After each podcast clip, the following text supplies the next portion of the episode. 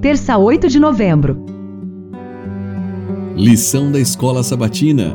Comentários Ellen White. Tema do trimestre: Vida, Morte e Eternidade. Lição 7.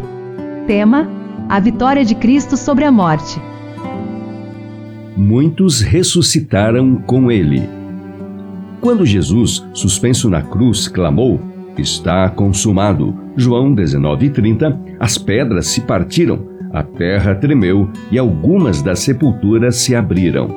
Quando ele ressurgiu, vitorioso sobre a morte e o túmulo, enquanto a terra vacilava e a glória do céu resplandecia em redor do local sagrado, muitos dos justos mortos, obedientes ao seu chamado, saíram como testemunhas de que ele havia ressurgido. Aqueles favorecidos santos ressurgidos saíram glorificados. Eram escolhidos e santos de todos os tempos, desde a criação até os dias de Cristo. Assim, enquanto os líderes judeus procuravam esconder o fato da ressurreição de Cristo, Deus preferiu levantar do túmulo um grupo a fim de testificar que Jesus havia ressuscitado e declarar sua glória. Aqueles que ressurgiram após a ressurreição de Jesus apareceram a muitos, contando-lhes que o sacrifício pelo ser humano estava completo e que Jesus, a quem os judeus crucificaram, havia ressuscitado dos mortos. E como prova do que diziam, declaravam: Ressuscitamos com ele.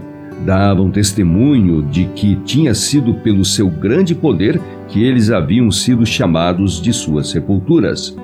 Primeiros Escritos, páginas 175 e 176. Não nos lamentemos, pois, nem nos entristeçamos, porque nesta vida não estamos livres de decepções e aflição. Se na providência de Deus somos chamados a suportar provações, aceitemos a cruz e bebamos o amargo cálice, lembrando-nos de que é a mão de um Pai que o traz aos nossos lábios. Confiemos nele tanto nas trevas quanto na luz. Não podemos crer que Ele nos dará tudo o que for para o nosso bem? Aquele que não poupou o seu próprio filho, antes por todos nós o entregou, porventura não nos dará graciosamente com ele todas as coisas? Romanos 8:32. Que tema de meditação o sacrifício feito por Jesus pelos pecadores perdidos. Ele foi traspassado pelas nossas transgressões e moído pelas nossas iniquidades. O castigo que nos traz a paz estava sobre ele, e por suas pisaduras fomos sarados. Isaías 53, 5. Como estimaremos as bênçãos assim postas ao nosso alcance? Poderia Jesus haver sofrido mais? Poderia haver comprado para nós mais ricas bênçãos? Em nosso estado atual, favorecidos e abençoados como somos, não podemos calcular de que profundidade fomos salvos. Não nos é possível medir quão mais profundas seriam nossas aflições, quão maiores nossas misérias. Não nos houvesse Jesus rodeado com seu braço humano de compaixão e amor e nos erguido. Podemos nos alegrar na esperança.